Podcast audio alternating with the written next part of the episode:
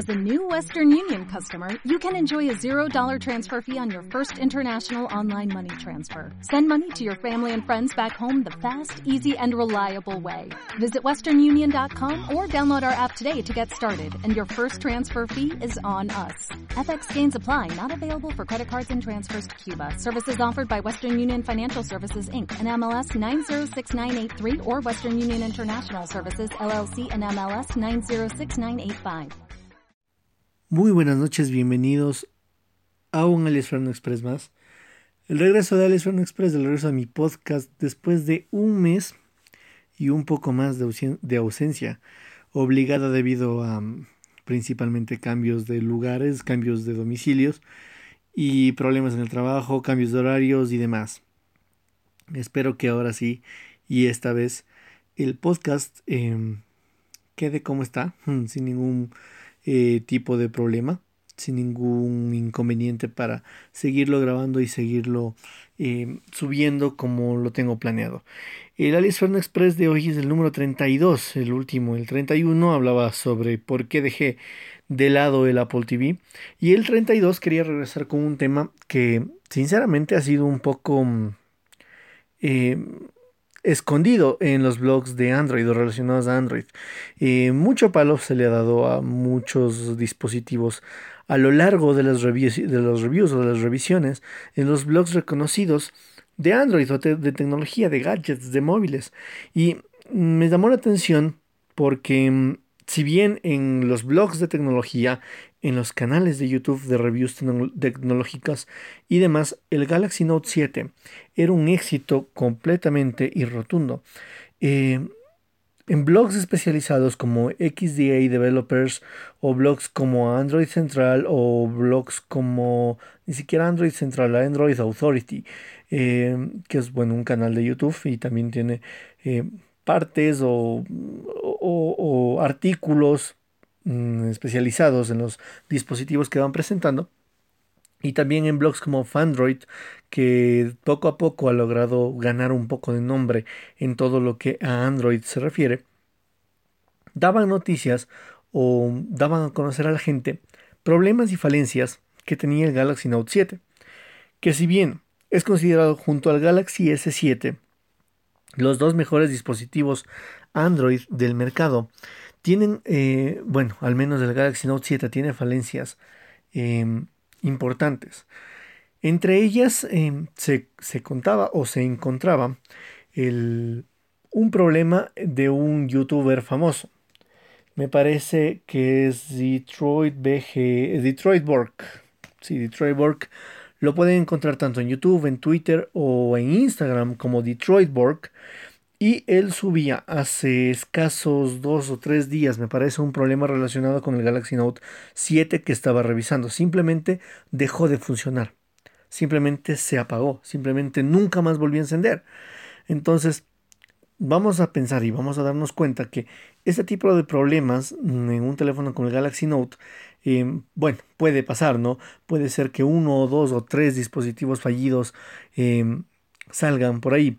Pero cuando tenemos em, posts de este tipo de, gestores, de, o sea, de, de, creadores de contenido, como de Troy Borg, eh, como los, los, tipos de XDA Developers. XDA Developers, para el que no esté enterado, es el blog eh, por excelencia de crafteo o de de moneo de ROMs de Android o, de hackeo de Android, si es que cabe el término. No quiero usar el término hackeo. Mm, puede ser personalización de Android más allá de los límites que Google pone en cada uno de sus sistemas operativos. Entonces, XDA Developers si bien ustedes no le quieren creer a Detroit Borg, o Detroit Borg puede ser un youtuber más, un youtuber menos, que bueno, las reviews de él, las recomiendo mucho junto a las de MKBHD y Technobuffalo de John Rettinger, son las mejores reviews de tecnología a mi parecer, em, en cuanto a gadgets, a dispositivos tecnológicos y demás. Pero cuando nos vamos a voces como XDA Developers, o pasamos como blogs como Android eh, Authority o Fandroid, o ese me fue el otro nombre del, blog de Android. Cuando vamos que hay gente en comentarios de estos blogs, en artículos relacionados al, Galaxy Note 7, que se queja de cuestiones en el ensamblaje de la pantalla, que la pantalla es uno de los grandes problemas que está teniendo el Galaxy Note 7. Eh, hay las conocidas fugas de luz. ¿Qué son las fugas de luz? En los bordes de la pantalla hay espacios por donde escapa la luz. Entonces, hay estos problemas. Hay problemas que eh, parecidos a los de Detroit Borg, que nunca más se volvió a encender un Galaxy Note 7. Eh, hay problemas como lo detallan en XDA Developers, en donde resaltan la pobre y muy, muy mala optimización de TouchWiz.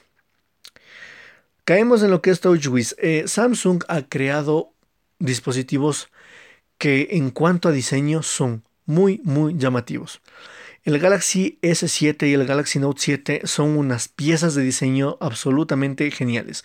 El Galaxy Note 7 me parece el mejor terminal en cuanto a diseño, en cuanto mm, a diseño industrial, en cuanto a imagen, en cuanto a pantalla, el mejor dispositivo Android que hay actualmente en el mercado. Pero cuando nos vamos a sobreponer el diseño sobre la funcionalidad, caemos en que prácticamente Samsung es la Apple del lado de Android, sobreponiendo el diseño, pero teniendo también falencias muy muy graves en el control de calidad.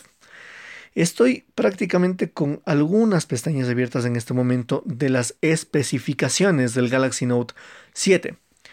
Eh, a mi parecer y a mi gusto, la innovación en cuanto a la potencia de los smartphones ha llegado a su pico tenemos procesadores inútiles, o bueno, no quiero decir procesadores inútiles, pero procesadores que desgastan su energía, es decir, que no tienen procesos de tal magnitud para poder usar todo lo que supuestamente pueden dar.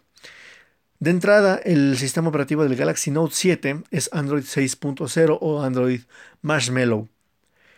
Ahora, la versión que de Android Marshmallow que maneja Samsung es una versión muy pobre en cuanto a, optimización. Tanto así que destruyó la buena imagen o lo poco de buena imagen que tenía el Galaxy S6. Eh, el Galaxy S6 cuando vino o salió de fábrica con Lollipop tenía, a pesar de su batería pequeña, tenía una decente o una vida de batería decente eh, en comparación a otros terminales de las mismas características.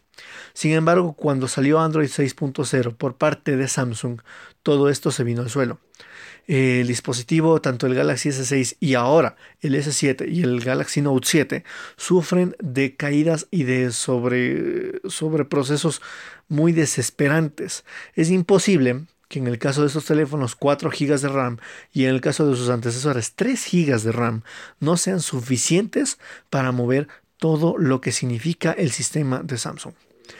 Hay listas enteras de un montón de componentes que no sirven para una maldita cosa que los puedes deshabilitar tranquilamente, sin ningún problema. Entonces nos vamos a la optimización. ¿Para qué carajo Samsung mete todo esto? Samsung, eh, al estilo de querer copiar lo que es iOS, lo que es Apple, implementó Knox. Muchos se preguntarán qué es Knox. Knox es un equivalente al nivel de seguridad que debería tener un sistema operativo móvil, pero esto hecho por Samsung lastimosamente Knox desde la época del Galaxy Note 5 me parece o menos incluso del 3 recolecta información de los dispositivos. Esto hace que el procesador y la memoria RAM trabajen al tope, a su máximo. Hay cosas inútiles. El DOS, ¿qué es el DOS?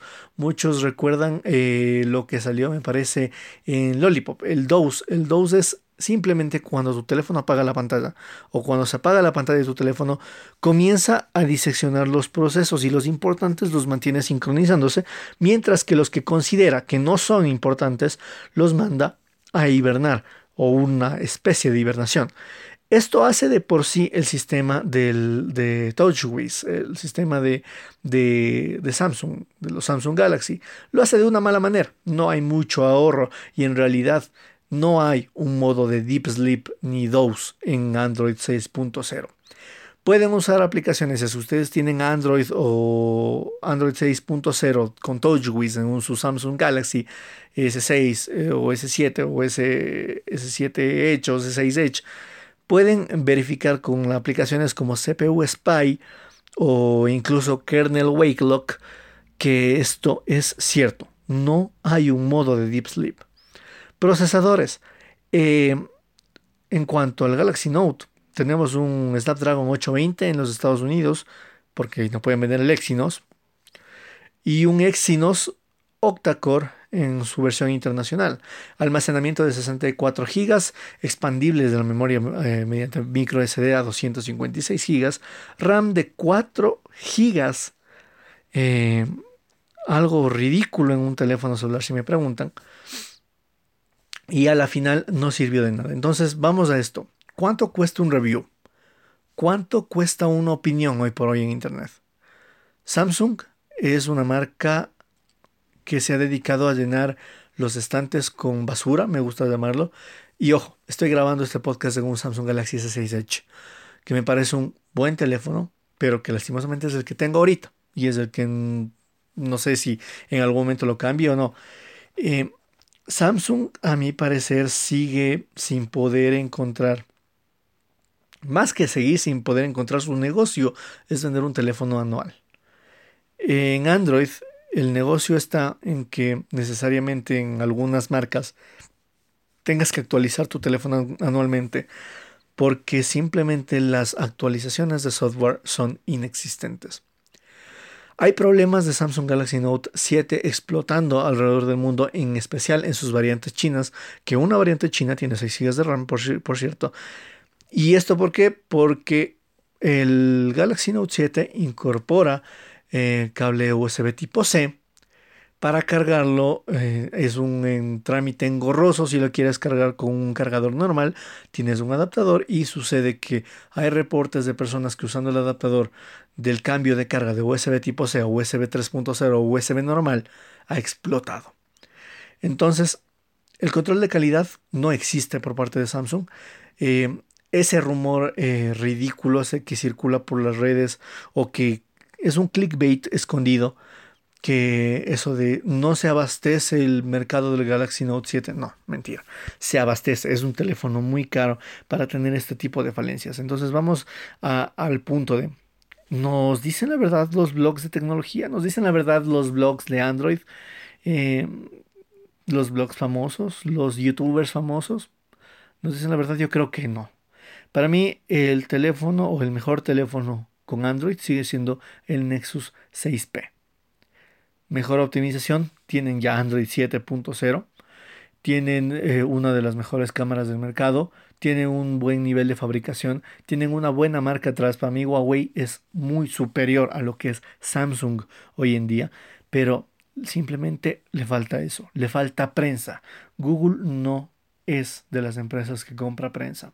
Entonces, en la época de las noticias, de los videos rápidos, de los podcasts, de los Snapchats, de un sinfín y sin número de maneras de decir una noticia, sí me gustaría que los blogs de tecnología de Android relacionados o que crean que tienen la última palabra en Android también mencionen este tipo de cosas.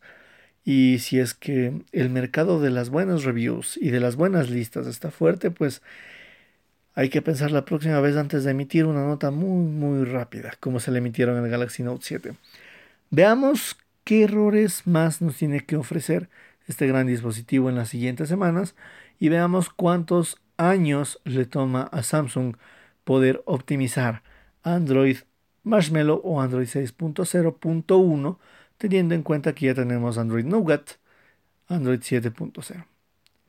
Esto ha sido el podcast de hoy, el alias Ferno número, el alias Ferno Express número 32. Yo soy alias Ferno, gracias a los que escuchan, gracias a todos los que descargan, gracias a los que van a seguir ahí y a los que siguen ahí. Y ahora sí, esperemos regresar. Gracias, buenas noches, buenas mañanas, buenos días, buenas madrugadas, buenas lo que sea. Adiós.